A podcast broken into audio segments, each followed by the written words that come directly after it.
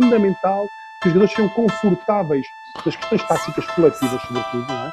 Nós tentamos encontrar na minha filosofia de jogo aqueles conceitos que permitam tirar o melhor rendimento possível, o maior rendimento. Se eu pensar de uma maneira e ele pensar de outra maneira, ele é o meu chefe. Portanto, eu vou ter que ensinar o que ele quer. Essa capacidade de, de, de ler o jogo e tomar decisões em função do que ele está a fazer dentro de campo.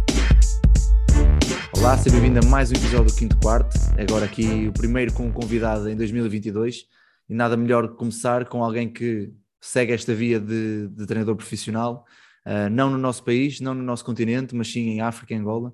Nuno Rodrigues, mais conhecido como Grosas, e já vamos um bocado aí. Nuno, antes de mais, obrigado por teres aceito o convite para estares aqui, aqui a falar um bocado connosco e ser bem-vindo acima de tudo. Não, obrigado, eu é sempre um prazer partilhar a experiência e, e, e, estar presente nos teus programas, porque tens feito imenso para promover a nossa modalidade.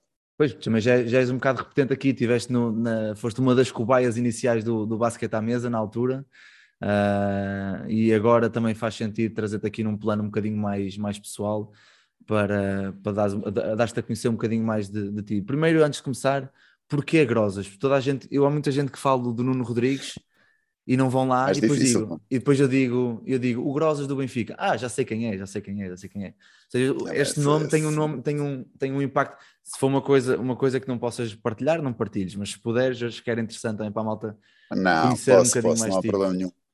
Epá, vem vem de, do ciclo. Uh, a malta, quando era miúdos, comíamos na escola, tinhas aqueles sumos muito amanhosos naquelas máquinas que geralmente eram ananás ou groselha, e eu via uhum. sempre groselha. Uh, então, de groselhas para grosas foi uma abreviatura. Olha, e isso depois perdurou. Mas é engraçado porque eu tenho pena que nunca ninguém me deu uma alcunha dessas, meu. Ficava muito chateado. Tinha, eu tinha o, o Papolas, tinha o Tubarão, tinha o Táxis, tinha não sei quem, então a gente tinha alcunhas à minha volta. Eu nunca tive, por isso eu acho que é, é sempre engraçado ter uma alcunha que nos dão em criança e depois vai se mantendo ao longo da nossa vida. Traz-nos sempre um bocadinho ali para os nossos primeiros anos, não é? É, epá, depois foi acabou por ser porque colegas que tinham estado comigo no ciclo começaram também a jogar basquete comigo e o Groselhas, o Groselhas, o Grosas já, e perdurou. Depois, eh, durante muitos anos. Pronto, e, é... ainda perdura, felizmente. Há que começar, e é assim que, é assim que se começa um episódio, logo assim com uma pergunta, logo, logo assim de estouro. Essa, Olha, essa é. Uh, Nuno, aqui eh, logo a primeira pergunta que, que vem do, do Miguel Ramos, que, que também é teu conhecido. Uh, depois de tantos anos na formação, isto é, é, um bocado a minha maneira de dizer, ou seja, tiveste muitos anos como coordenação de formação, seguiste ali aquela, aquelas gerações de ouro do Benfica, gerações de ouro, geração do Sérgio Silva e do Gameira, essa geração grande do, do Benfica, seguiste durante a formação deles, depois dás o salto para os Séniores B, depois dás o salto para o Lusitânia para, um, para os Açores e acabas por ficar com a equipa da Liga, fazem um, um, uma excelente época e agora entraste neste mundo do basquetebol africano em Angola no 1 de agosto, outra vez para a formação. Uh, sentes essa necessidade de voltar à formação? E se, se pudesse escolher um dos dois, formar jogadores ou competir em séniores, agora se te dessem a escolher, qual é que escolherias e porquê? a parte boa de, de estar em séniores é que podes continuar a formar, basta que os atletas pois. estejam predispostos a isso. Claro. Uh, ali pelo meio entre o Benfica houve dois anos no Angra, também muito interessantes, com, com a Pro Liga e depois sim é que houve o regresso à equipa B.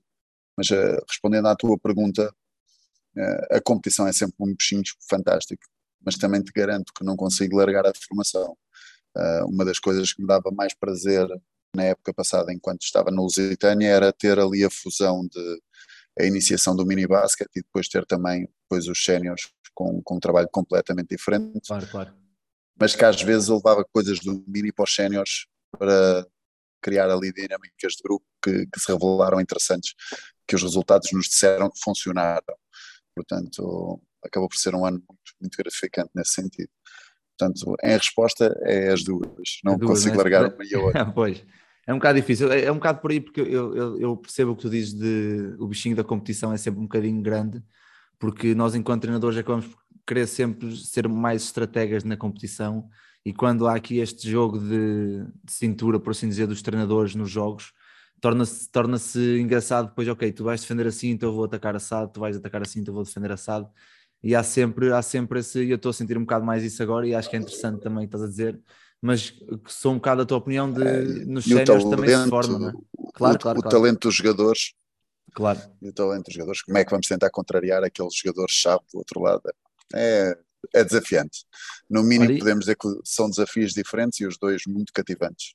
Claro. E agora aqui pegando um bocado na questão da formação de atletas, e tu que passaste e continuas a passar sempre por, eh, por cargos de coordenação e de coordenador de, da formação, um, o papel do coordenador, eu atrevo-me a dizer, pelo menos do, do, que eu tenho uma percebido, é sempre um papel, se não dos mais importantes, um dos mais importantes, o mais, não o mais importante, um dos mais importantes num, num clube, porque realmente define a estrutura, tudo o que é a nível de treino, de jogo, de treinadores, de estrutura de do que é que queremos fazer aqui, iniciar, e há sempre, eu sinto que, pessoalmente em Portugal, há aqui uma grande dificuldade em ter, os, ter programas não só a uma época, mas a várias épocas para podermos estruturar uma coisa com, com, com pés e cabeça. Um, a minha pergunta, aqui duas perguntas. Primeiro, o que é que é para ti ser, ser coordenador, a responsabilidade de ser coordenador, e depois eh, duas ou três qualidades que tu achas que, tem, que são imprescindíveis numa pessoa que quer ou que, ou que acha que, que poderá coordenar um, um clube, uma secção? Então, pegando no, na mais fácil, para mim ser coordenador acabas por ser o condutor dos treinadores todos, não é? Uhum, Se claro. nós, enquanto treinadores, temos que conduzir os jogadores, uh, enquanto coordenador é o nosso papel conduzirmos os treinadores. Características chaves para isso: saber ouvir, saber comunicar e ser muito claro nos porquês. Porque, uh, pegando no que tu dizias, é muito difícil ter programas a longo prazo. Infelizmente em Portugal não tens nenhum treinador, se calhar, da formação a dizer que tem um contrato de 3 anos ou 4 anos ou o que seja, pois. ou 2 anos que sejam. Uh, e logo aí uh, condiciona-te tudo. Uh, portanto, logo aí tens um, um, problema porque não podes planear a longo prazo porque não sabes para onde vais ter aquele treinador contigo. por muitas formações e, e lembro-me que nós, quando estávamos no Benfica, quer com o Goran como coordenador, que, que foi uma referência clara, uh, quer depois, quando eu continuei, tentámos fazer eh, ciclicamente ações de formação, uma vez por semana ou de 15 em 15 dias, em que o objetivo era pôr os treinadores a habituarem-se a falar. E, e cabe-nos a nós também depois conseguirmos ir questionando e, e tentarmos. Eu, eu, não gosto de ser o coordenador que diz vamos fazer assim. Uh, gosto de ouvir o que é que me dizem que querem fazer e depois ir guiando no sentido que eu acho que será mais proveitoso a longo prazo. Mas é um longo prazo que é meu, não é identificável se calhar às vezes pelo clube, porque mesmo no Benfica eu era coordenador com um contrato de um ano, mais um ano, portanto é uma coordenação que não, não podes dizer que seja uma coordenação realmente efetiva, uma coordenação efetiva é vamos fazer aqui um ciclo de X anos em que vai ser definido o nosso trabalho e vamos ser balizados para estes objetivos. Enquanto isto não, não for feito em nenhum clube, que é o, o que pois, acontece muito. É grande dificuldade. Infelizmente tu... em Portugal, cria-nos cria problemas de avaliação depois.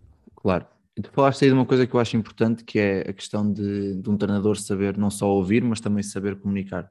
Uh, e cada vez mais com estas gerações novas agora, com as gerações que vêm, um, um, treinador que não consegue ter esta capacidade humana ou esta capacidade de comunicar de forma clara com os jogadores um, torna-se difícil. Mas também, enquanto coordenador, e é uma ideia que eu tenho, tu tens que, no início da época, balizar algumas coisas de ok, nós vamos começar por aqui e vamos a partir daqui caminhar por este caminho. Acreditas que deve-se deve haver uma, uma linha orientadora já bem, bem criada de início e dizer ok, é assim, e a partir daqui podemos ir criando ou, ou vais, vais gerindo com os treinadores desde o início? Eu, eu acredito que deves, deves definir ali objetivos claros. Uhum. O que é que queremos para o escalão de sub-8. Agora, okay. a forma como queremos, se calhar aí já deixa-me transpor isto, se calhar, de uma maneira mais fácil. Todos nós, como treinadores, já ouvimos: é pá, vocês matam a criatividade dos jogadores. Se eu for um coordenador que diz: é pá, não, o ensino do lançamento na passada tem que ser assim, com estes. É sempre assim, temos que fazer todos desta maneira então também estou a matar a criatividade do treinador. E ao matar a criatividade do treinador, estou a matar a minha possibilidade. Uh, não interessa uh, nada, porque nós podemos aprender com um treinador com e sem nível, seja um bom exercício, seja uma boa, um bom feedback, seja uma boa interação com os atletas. Portanto, entendo se nós castrarmos também os treinadores na forma de não, esta metodologia tem que ser seguida, régua e esquadra. Uh, é o mesmo que nos acontece aos jogadores quando nós dizemos, olha, vamos jogar com um set play e temos que jogar até ao fim.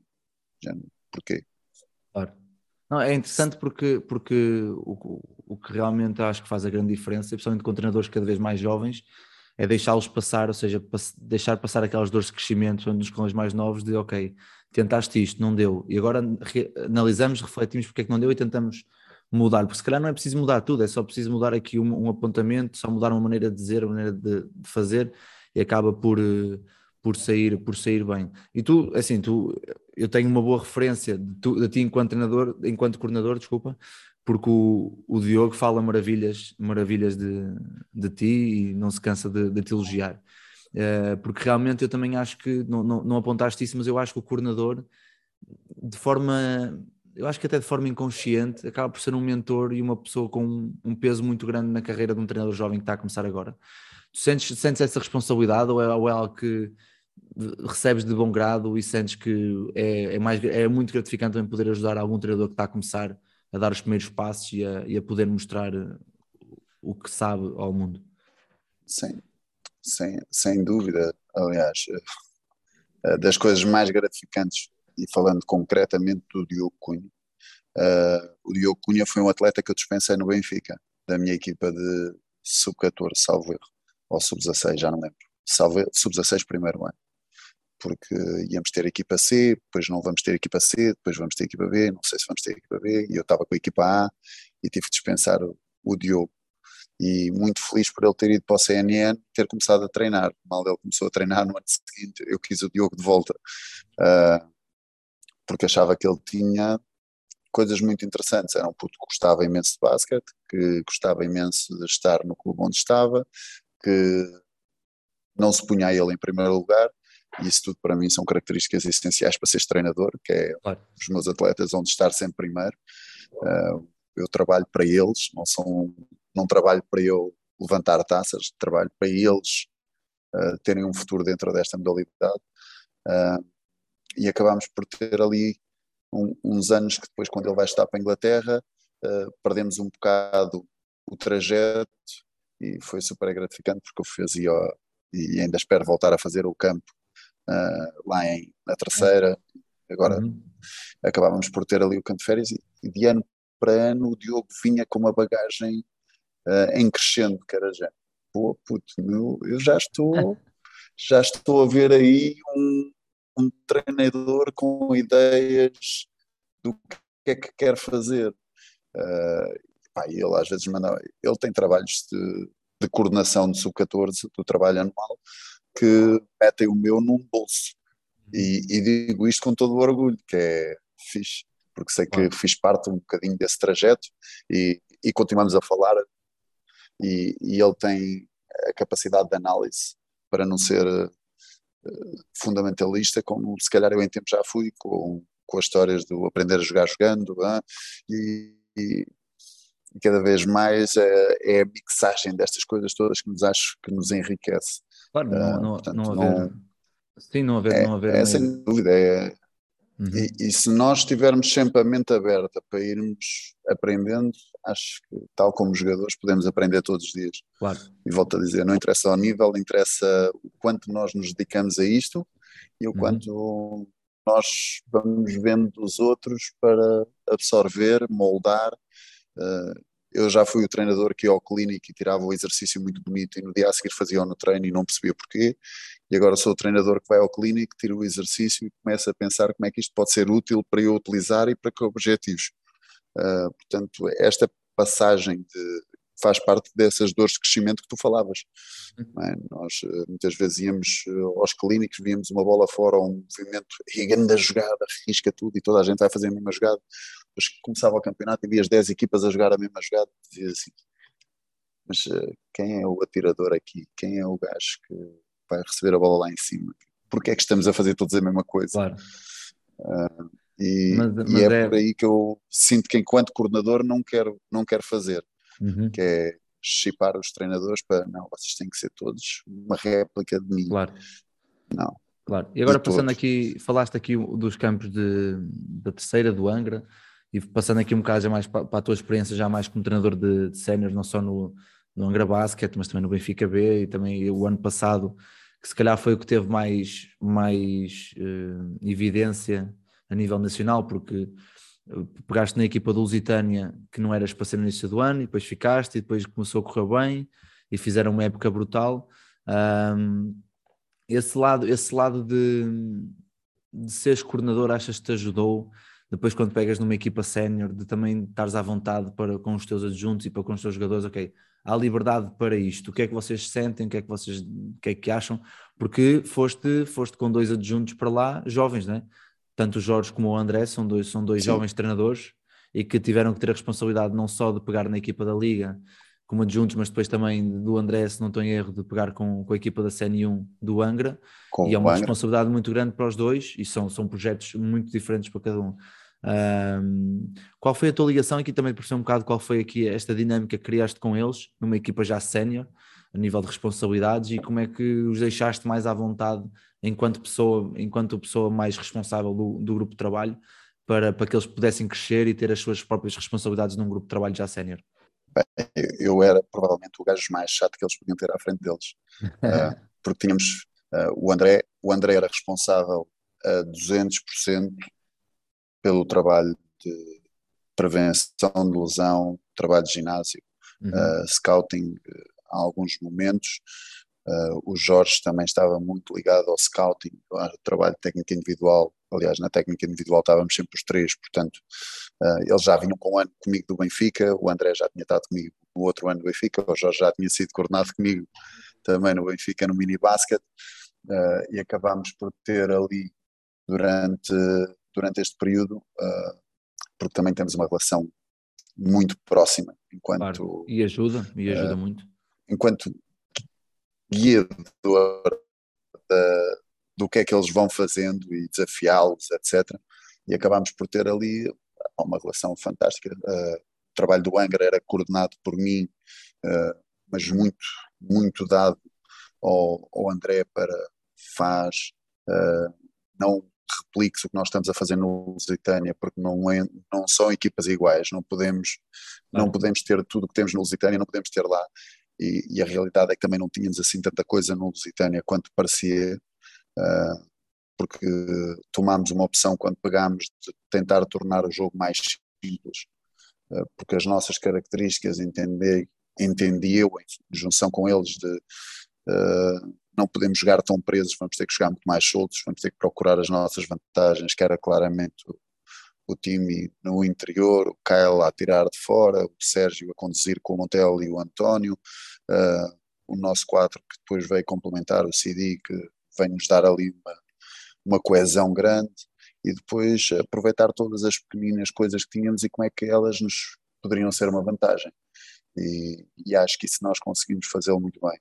Para tu teres uma ideia, a nossa preparação de jogos era uma espécie de Dr. House, quadro branco. André, bora, características fortes da equipa que vamos ter, esta, esta e esta. Uh, Jorge, o que é que vamos fazer uh, com, com na defesa do bloqueio direto? O que é que eles costumam defender? É isto e isto porque geralmente era o Jorge que cortava a defesa e o ataque e ficava logo com uma ideia, o que é que eles defendem no bloqueio direto, ok. E a nossa semana a seguir era começada sempre com, com olha, se, os, se eles defendem o pequeno rolo desta maneira, a gente no início da semana vamos trabalhar os nossos ataques, a defesa vai ser aqueles que costumam fazer, claro. depois vamos trabalhar os ataques deles com a defesa que nós queremos fazer. Claro. Uh, e aquilo tudo encadeava, portanto, nós já, para teres uma ideia, à quarta-feira mandávamos o vídeo com os cortes coletivos, à quinta-feira o vídeo dos cortes individuais, à sexta-feira um documento escrito no qual uh, funcionou muito bem. Foi um ano muito, muito agradável para nós. Aí, depois porque tu acabas, acabas por dar eh, acabas por dar responsabilidades grandes, né? A malta que está a começar agora e de certeza que o crescimento deles foi, foi enorme. Uh, aliás, o André agora está como adjunto do Pedro uh, no, no, no Basket Santo André, estão a fazer uma época yeah e a fazer um trabalho brutal. Fazer uma época e, excelente. E o André está como coordenador. Uhum. Uh, e é ótimo ter o André como coordenador e nós às vezes falamos e sei que aquilo está a correr muito bem e fico super feliz porque sei uh, porque já falámos várias vezes, poças, isto não era tão fácil como parecia. Claro. Assim, oh, amigo, sai do pelo, sai do pelo. Pois, e, Mas e dá, também, dá prazer, dá prazer saber que, que o pessoal vai crescendo. Claro, e aqui também é uma questão que eu acho que é pertinente de, de se falar, eu falo muitas vezes aqui no, no podcast sobre isso, porque uh, no, no, Benfica eu penso que sim, mas eu acho que mas em, nos Açores tem aqui, mas o facto de seres profissional e de poderes dedicar a 100% ao, aos treinos, à coordenação, a pensar o que é que se vai fazer e o que é que não se vai fazer, eu tenho a certeza que fez uma grande, uma grande diferença. Aqui a grande questão que eu vejo muitas vezes na coordenação de clubes é que o coordenador não só não tem tempo para estar, não, não, não só não é alguém que está a tempo inteiro lá, mas também pega sempre mais alguma equipa. Ou seja, acaba por deixar de ter o tempo necessário para, hum, para coordenar os outros treinadores. Agora, para fechar aqui também um bocado esta questão das coordenações e passarmos aqui para o, para o próximo tema, achas que qual, qual, é que achas que seria o cenário ideal para alguém poder coordenar uh, uma estrutura, um clube, dizer ok, olha, vens para cá, trabalhas X horas, só estás mesmo preocupado com isto, não estás preocupado com X, com Y, o que é que achas que era para ti o cenário ideal de coordenação de, de um clube? Sinceramente, acho que o, o, ideal dos ideais é de facto o coordenador estar a tempo inteiro na coordenação. Uhum. Uh, eu, a mim, isso faz-me confusão porque sinto falta do campo depois. Uh, mas entendo que essa será provavelmente a forma mais altruísta e mais honesta de ser coordenador. Uh, porque lá está, eu, eu vou dar um exemplo, por exemplo, eu no Benfica, os meus fins de semana eram passados no pavilhão. Claro. Normalmente entrava para o, jogo, para o treino de mini basquete, salvo errar às 10h30 ou às 11 e ia para casa às 10h30 ou às 11 quando terminava o último jogo, porque fazia questão de ver os jogos das equipas A, das equipas B, porque sentia necessidade depois de dar alguns inputs aos treinadores, nem que seja epá, não nos quero nos jogos a falar com os árbitros eu sou o pior disso. Portanto, tentava que não sigam o meu exemplo, porque eu não sou bom nessas pois, mas, coisas. Mas esse papel, pois, mas esse papel é bastante importante estar alguém, porque mesmo nas questões dos estágios do, do grau 1 e do grau 2 e tudo mais, depois falta alguém que realmente te guia, ok, olha, o que é que correu mal neste jogo? Foi os jogadores que tiveram assim ou tu tiveste, perdeste muito tempo preocupado com alguma coisa e, desfocaste da tarefa que era o jogo, yeah. e acho que essa, sim, essa, sim, essa ligação, por isso é que eu acho que o coordenador deve estar sempre a 100% ligado à coordenação, como tu disseste, é, é, ingrato porque nós queremos estar sempre dentro de campo a ajudar, mas é uma maneira nós temos de ver uma, ter uma visão 360 do que está a passar no clube e podemos ajudar, de sermos hands-on, ajudar na, em cada, um bocadinho em cada espaço. Com, completamente, completamente, mas, uh, mas depois sentia o reverso, que era eu estava na coordenação do Benfica e treinava sub-18. Uhum. Portanto, não conseguia estar nos treinos todos que eu queria, claro. porque quando os sub-18 treinavam, não via treinos àquela hora. Uh, e apesar de nós termos muitas vezes o treino da última hora, que me permitia ver o primeiro treino no pavilhão onde eu iria treinar, não via os outros treinos, e então andava sempre a ver como é que eu conseguia arranjar espaço para isso. Uh, uh, e, e no Benfica era relativamente acessível. Por exemplo, no Lusitânia, o ano passado, acabava por papar os treinos praticamente todos. Era. Nós treinávamos, uh, era às quatro o mini basket, às seis os séniores, os sub-14 começavam nesse período e eu estava mais ou menos descansado, porque o Jorge é quem os treinava por volta das cinco e meia. Eu ia lá fazer o final do treino, ver como é que as coisas estavam, dar alguns inputs de porque é que estamos a fazer isto, vê lá qual é o objetivo que queres para isto, vê lá. Uh, depois estava no treino dos sub-16 e o treino dos sub-16 estava conciliado com o dos sub-18, portanto conseguia fazer os escalões praticamente todos. Uh, mas saía-me do corpo, porque pois, depois é duro, ia, né? duro, ia, claro. ia, jantar às 10, uh, sentava-me a ver o Cobra Kai na altura com o Jorge, à hora do, à hora do jantar, e ficávamos tipo, acabava o episódio dizendo vamos ver mais um que eu ainda não consigo subir para ir dormir. pois, porque é, é, duro, pois, é duro, é duro, é duro, é muito duro. No dia a seguir repetíamos, era claro. 9 horas, ou íamos para a musculação ou íamos dar individual, e às 10 íamos para a musculação, e é cíclico, não é? E nós claro. era, uh, por exemplo, para terem uma ideia, o Timidaio foi considerado o MVP da nossa liga.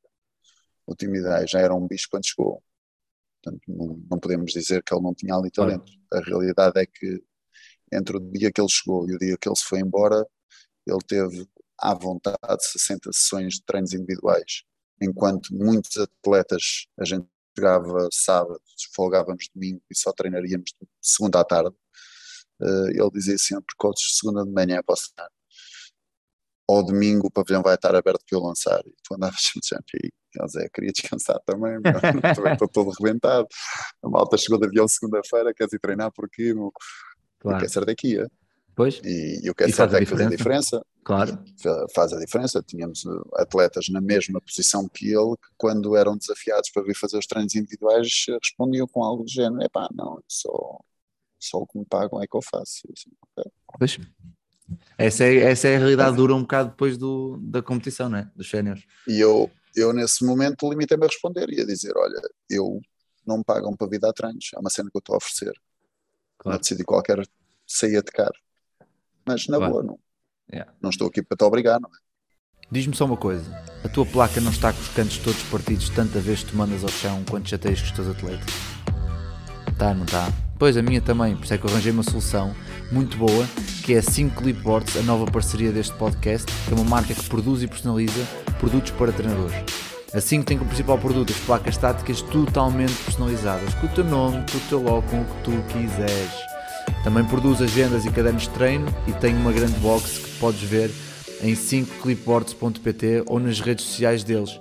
Mas não te esqueças, ainda tens 10% de desconto em todos os produtos se usares o cupom 5 quarto. Por isso não percas esta oportunidade e visita-os. Mas, mas sabes que isso agora depois acaba por ligar um bocado também, para, saltarmos agora para, o, para este ano, acaba por ligar um bocado agora a essa cultura que estás aí ligado em, em Angola e, e dando aqui este salto um bocado a bruto de temas. Um, tu de repente estás no Lusitânia no ano, e depois sai esta bomba que vais para, para Angola, para a Academia do 1 de Agosto, e um país novo, um continente novo, uma cultura social e desportiva completamente diferente. Um, o que é que te fez abraçar esta nova aventura como treinador? Foi a questão de quereres sair ou foi para a oportunidade? O que é que, o que, é que o que é que sucedeu para tu dizer, não, eu vou, vou, vou me mandar de cabeça e o que der deu e o que não der não deu? Nós, nós ali no final de março, penso eu, tivemos uma reunião com a direção de, do Lusitânia, na qual eu perguntei, olha, preciso saber quais é que são as vossas ideias para o ano, e eles foram muito claros e tenho que lhes agradecer por isso, epá, nós para o ano, o treinador principal vai ser Barroso, e tu gostávamos de ficar, ficar na coordenação. E eu achei que não era o passo certo para mim. Fomos campeões de sub-12, sub-14, sub-16, sub-18. não há mais escalões na formação, portanto, o objetivo não poderia ser aumentar o número, ok, aumentar o número é desafiante, uh, até que ponto, não é? Claro. Uh, então achei que não, não seria o que eu queria, decidi que, que iria sair. Aliás, fiz questão de, tanto é que o Jorge ficou de lhes dizer: é pá, as minhas dores não têm que ser as vossas. Eu, eu vou arriscar, pá, vou decidir que não vou, que vou sair e ainda não tenho nada. Um, houve umas sondagens que haveria alguns clubes interessados da Liga, mas nunca se, se confirmou nada. E entretanto surgiu esta possibilidade de, de vir para Angola, que já, já há alguns anos que era desafiado. Eu treinei o Armando Costa, que foi o base da seleção de Angola durante muitos anos. Uh, foi meu atleta na formação nos primeiros anos dele federado, entre outros atletas angolanos uhum. que tive o prazer de, de, treinar e o Armando ainda mantemos uma, um vínculo muito próximo uh, e sempre que, que, estávamos juntos, portanto ele vinha de férias no, no verão, eu dava treinos individuais, uh, fazíamos alguns trabalhos juntos e ele sucessivamente dizia tens que ir a Angola, tens de ter a oportunidade de trabalhar cá uh, tens que arranjar o teu currículo vamos tentar aqui, vamos tentar ali. Eu falei com, com algumas pessoas e, e surgiu então a, a hipótese da academia 1 de agosto. Chegaste e de certeza que sentiste um choque cultural enorme, não é? Não só de nível desportivo, mas também a nível social Quais é que para ti têm sido nestes primeiros 5, 6 meses as, as maiores diferenças e dificuldades na, na, na adaptação a um novo país, a um novo continente, a um novo estilo de jogo, a novas pessoas? Pá, felizmente o nosso basquete acaba por ser um bocado universal, mas, uh, sentes ali algumas dificuldades uh, em algumas expressões que vais usando que tu achas claro. que fazem todo sentido e que ficam a olhar para ti dizendo coach, não percebi, tu ficas ok, vou tentar explicar outra vez. Uh, sentes dificuldades porque são muito, neste momento, ainda são muito visuais, o foco e a atenção por variedíssimos fatores que, que poderia dizer que vão desde a alimentação à escolaridade, etc. Uh, sentes que há, tem que ser muito mais demonstrativo do que oral. Portanto, tens que demonstrar, tens que pegar num, fazer devagar e, e até acabar o último que ainda não fez, provavelmente tens que executar tudo de uma forma, ok, agora já sabemos todos o que é, bora lá, vamos tentar. Uh, uh, mas tem a ver com, com a forma de instrução, eles estão habituados a serem instruídos, uh, faz isto assim, agora faz isto assim, agora faz isto assim, e estamos ali em processos cíclicos e robóticos que, que não se traduzem em faz isto assim, porque o defesa está a fazer isto, e agora vamos experimentar por aqui o defesa a fazer isto, ah, percebeste para que é que serve? Ok, porreiro, passamos para o segundo. Agora já podes fazer isto ou aquilo, e como essa parte não é feita porque é tida como pouco intensa, pouco muito parada, e tu dizes assim, ok, mas uma criança antes de começar a andar, uh, gatinha, cai, levanta-se, etc. Portanto, temos de dar tempo até as coisas poderem ser a correr. Pois, porque é uma adaptação uh, também não só para, para ti, mas também para eles, porque tem que encontrar ali um, claro, meio termo, não é? Claro. Também não vai estar agora a subjugar-te um basquete mais, mais lento ou uma execução mais lenta, porque acaba por ser, eh, sabes que depois o que se joga eles, fora não é eles isso. São, é? Eles são super intensos naquilo que fazem. Uh, a realidade é essa, mas muitas vezes uh, sem grande lógica do que estamos a fazer. Portanto, a gente uh, vai saltar a todas as bolas porque ele podia lançar, portanto, vamos andar ali aos saltos, vamos meter as mãos em tudo, mesmo que o árbitro esteja excessivamente a apitar a falta, e tu dizes, calma, não podes estar constantemente a atacar a bola dessa maneira, enquadra-te e agora ataca a bola. Uh, isto são pequenas coisas, mas. Uh, e depois não podes tirar-lhes o que é a essência deles. É o mesmo que, que falávamos dos treinadores. Não, posso agora dizer a um miúdo que é muito forte num contra um, não, não, não, para lá que eu gosto de ver é a jogada bonita. Ah. Se tens um ah. contra um, joga um contra um. Agora ah. tens que saber de cabeça levantada se alguém melhor que tu, que a bola tem que sair. E esse é um desafio cá, porque uh, está enraizado que o treino é feito, os fundamentos são treinados com um, um, jogador com bola e muitos cones e muitas trocas ali nos cones, e pá, já viste este miúdo, tá, ah, anda máquina a driblar, e assim, mete um defesa. Pois. Mete um defesa, vamos, vamos ver se ele de facto é uma máquina a driblar ou não. Porque o cone, pá, o cone parece-me bem, ele só perde de vez em quando a bola. não, mas é, mas, mas já falaste de algumas coisas interessantes, que é a questão de, de eles serem muito mais visuais, de também tu teres de ter essa, essa calma e essa paciência para para os processos irem, ser, irem sendo feitos aos poucos. E a minha, a minha questão passa por, a nível metodológico do treino, ou seja, a maneira como tu pensas e executas o treino, tivesse que ajustar assim tanta coisa, ou acaba por ser algo que tu vais conseguindo pôr aos poucos, de uma forma diferente, como tu já disseste, não pode ser tão oral, mas mais visual, mas da forma visual consegues pôr os, os conteúdos que querias trabalhar ou que ias, que ias pensado em sim. setembro trabalhar. E, e sim, conseguimos e com resultados práticos muito rápidos, uhum. porque é tudo novo. Claro. Uh, imagina, acompanhamentos de penetração. Começas a fazer e tal, se penetras por aqui, o que é que, que o jogador de baixo tem que fazer? Ah, é por baixo, então vou por cima. Ah, ok. Começa o jogo e não consegues fazer. Ok. Claro. Então vamos repetindo. Vamos repetindo. Agora jogamos isto só com defesa. Vamos ver o que é que defesa nos faz. Tem as mãos em cima, tem as mãos em baixo, como é que passas, como é que não passas. E, e essa parte depois tem-lhes dado o aporte dele, deles e delas na altura, beberem aquilo muito depressa, porque depois já era a questão. Então, o que é que aconteceu? Oh, coach, ele tinha as mãos em cima e eu passei por cima. Pronto, ok, viste, já é um passo. Claro. Já é um passo e uh, eu acho que este é o nosso trabalho na formação, é sabermos ser empáticos o suficiente para não ficarmos frustrados com aquilo que achamos que nós sabemos e que eles deveriam saber, em vez de estarmos focados qual é o ponto onde eles estão neste momento e como é que eu os posso ajudar a chegar um bocadinho mais longe. E sentes, sentes que sentes que mesmo mesmo aí há, há oportunidades para miúdos da geração, das gerações de sub-16, sub-19 e sub-18 de poderem tentar seguir uma carreira no, no basquetebol? Há essa estrutura montada ou há algo pensado, montado para, para que eles consigam seguir essa, essa carreira em África ou fora da África? Eu felizmente estou num clube que acaba por ter a, a academia que supostamente é para isso, para ter ali jovens talentos uhum. e desenvolvê-los e potenciá-los para eles poderem chegar a séniores e quando chegam a séniores já, já falamos de valores muito interessantes uh, para o mercado nacional português. Portanto, para aqui, onde okay. o salário mínimo é bem mais baixo, uh, estamos a falar de uma condição de vida muito interessante. Portanto, eu estou felizmente num clube que até tem isso minimamente estruturado. Agora, falta os mesmos princípios que nós falávamos cá, que é ter um trabalho estruturado a médio e longo prazo e não no, no imediato.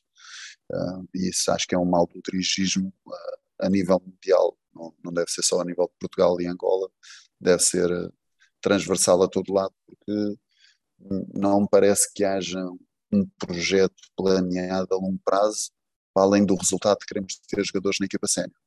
Uh, pondo isto assim taxativamente. Eu quero ter jogadores na equipa sénior, o processo para isso acontecer é pá, preferência ontem, uh, e é impossível. Bem, Nuno, olha, agora só para aqui para, para terminarmos, este ano, nesta temporada, temos uma, uma rúbrica final de episódio nova, que é a rúbrica 3 do canto. Basicamente, uh, vou-te fazer três perguntas e vamos imaginar que faltam, sei lá, 3, 4 segundos para acabar o jogo e tu tens esse tempo para responder às perguntas, porque é uma bola do canto e é para ganhar o campeonato e tu queres, queres marcar. Uh, por isso a ideia é eu faço-te a pergunta, tu respondes de forma clara e concisa, que para a malta ficar também a conhecer-te um bocadinho mais uh, a, nível, a nível pessoal, não só a nível uh, profissional. E aqui vai, a pergunta é, qual é o conselho que darias ao Nuno, se pudesses agora encontrar o Nuno a começar a carreira de treinador, qual era o conselho que tu achas que podia fazer maior diferença na, na vida e na carreira dele? Olha, uh, provavelmente um que recebi da tia uh, Ana Freire, que infelizmente faleceu há muito pouco uhum. tempo, que é tem calma e acredita naquilo que estás a fazer. Pois, e cada, cada vez mais, hoje em dia, cada vez mais isso eu acho que tem um peso grande, porque hoje em dia é tudo tão rápido que tudo tão rápido que as pessoas acabam por não ter tempo para dar um passo atrás, ok, já, já estou aqui, já fiz isto tudo e a pensar que não tinha feito nada ainda. Acho também interessante, acho que eu, eu acho que daqui a uns anos vai ser, vai, vai ser um bocado por aí que eu também vou pensar se pudesse dar um conselho ao Vasco mais novo, acho que é um bocado, um vais, bocado por aí. Vais que... perceber, se calhar, com quando, quando te cruzares com atletas que para nós não foram tão importantes, no sentido de não nos marcaram assim tanto, uhum. porque todos os atletas são importantes, mas uns claro. marcam-nos mais que outros, como é lógico e descobres que marcaste essa pessoa para o resto da vida e nem te apercebeste. E tu ficas assim, damn, caramba, o nosso yeah. trabalho é mesmo importante. É mesmo, moldamos pessoas com isto. Por acaso é interessante que eu estava a comentar, estava a comentar no outro dia com uma atleta cá que começou agora a dar uns treinitos aqui ao mini basket e perguntei-lhe qual é que ela achava que era a maior, a maior responsabilidade como treinador, qual é que era a melhor qualidade como treinador. E ela ficou assim um bocado atarantada, não sabia bem o que responder, e disse: Olha, não te esqueças que tudo o que fazes de bem e tudo o que fazes de mal é um exemplo para os teus atletas. Para os teus atletas. Ou seja, acabamos por ser mentores de forma inconsciente e pessoas de, de peso grande, porque passamos muitas horas com eles durante o ano. E, e, é um bocado por aí também que tu dizes que é, se calhar aqueles que não nos marcaram tanto, se calhar fomos nós que tivemos mais, mais peso na vida deles, sem, sem sequer termos essa, essa, essa, essa noção, não é? É mesmo por aí, é mesmo por aí.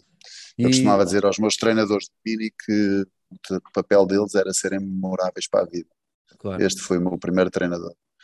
Uh, pois, isso significa que eles tinham conseguido ser bons treinadores. Não interessava claro. Se ensinaram passadas, se não ensinaram passadas, se tinham passe zero, se não tinham passe zero, se haviam passado peito ou não. Uh, serem memoráveis no mini basquete é um bom passo para serem bons treinadores para o resto da vida. E aqui, aqui a segunda pergunta vem um bocado, agora me estás a dizer, qual é para ti a maior influência na tua carreira como treinador? Olha, eu tive duas pessoas que me marcaram, duas não, três, três pessoas que marcaram profundamente. Alfredo Valadares, que foi a primeira pessoa que acreditou que eu poderia ser treinador, uh, no CIBA ainda. Uh, o Nuno Galvão, que é porque me fez ver o jogo de uma maneira muito mais racional. Eu era super emotivo na forma como geria, treinava, emotivo e intuitivo. Tinha essas duas características e ele fez-me começar a olhar para os detalhes do jogo com outros olhos e aprendi imenso nos anos que tive o prazer de ser adjunto dele. E claramente o Goran porque me ensinou a trabalhar de uma maneira que eu uh, descobri que o profissionalismo não era ser treinador a tempo inteiro, era trabalhares a tempo inteiro com o teu objetivo de treinar a tua equipa, definir bem as coisas, ser avaliado, seres profissional uh, em todos os momentos, no trabalho, ser profissional no trabalho e não no, qual era o cheque, não era? Claro, ser profissional no trabalho Exatamente. e não no cheque. Isso também acho que é importantíssimo. E agora a última, a última pergunta. Uh, se conseguires três características que achas que são imprescindíveis para um treinador de formação? Sermos honestos, termos uma identidade bem definida de quem somos, para que não andemos a enganar nem pais nem crianças. Claro. Depois entramos no resto, que é o rigor, uh, o ser um curioso todos os dias, querer aprender mais qualquer coisa. E, e voltamos a, à questão de acreditarmos naquilo que estamos a fazer. E há uma que é essencial, que eu acho que eu, como treinador, falhei muito nos meus anos mais jovens. Não ter medo de perguntar nada. Porque, felizmente, do que eu aprendi com o basquete é que no nosso desporto nunca há nada que seja errado completamente. Claro. Se fores coerente, até a coisa mais errada do mundo funciona. Pois, é verdade.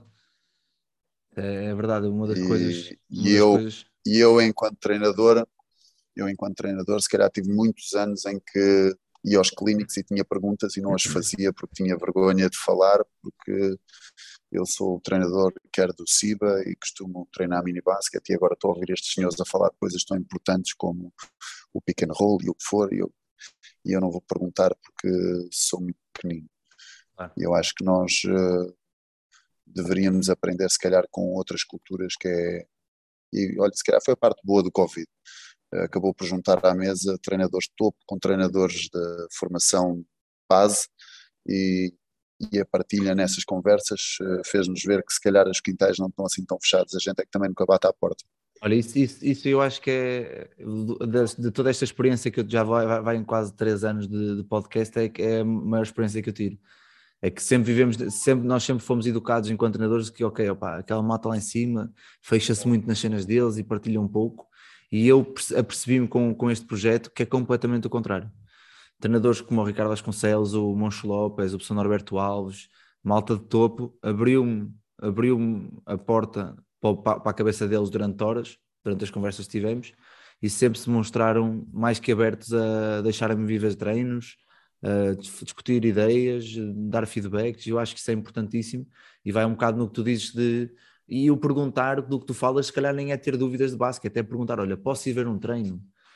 Posso ir fazer isto? Posso acompanhar a equipa uma semana? Posso? Eu acho que é cada vez mais uh, há esta abertura e há mais treinadores jovens que podem, que podem fazer isso, por isso ainda bem que falaste nisso, acho que é, é uma questão bastante pertinente nesta altura, ainda por cima, agora com a, com a questão do Covid, não é? Exato. Mas pronto, não, olha, da minha, da minha parte é tudo. Mais uma vez, muito, muito obrigado. Uh, não, que... eu que te agradeço, acho que é um prazer. É um, um esforço. Um amanhã esforço... estamos na luta. Amanhã, cedo, mas... amanhã é isso que está a ser um esforço que amanhã vamos dois de madrugadinha levantar da cama para ir treinar. Lá está, vamos ser profissionais, mesmo que, mesmo que felizmente cai o cheque, não é? Mas mesmo que não caia isso, o compromisso era o mesmo e, e lá íamos nós. Exato. E Nuno, muito obrigado. Espero que tenhas muito sucesso aí no 1 de agosto e em todos os projetos que tenhas. E vamos falando. E mais projetos virão para, para seres nosso convidado e para, e para partilhares mais de ti. Obrigado, Vasco. Obrigado. Um grande abraço. Um grande abraço.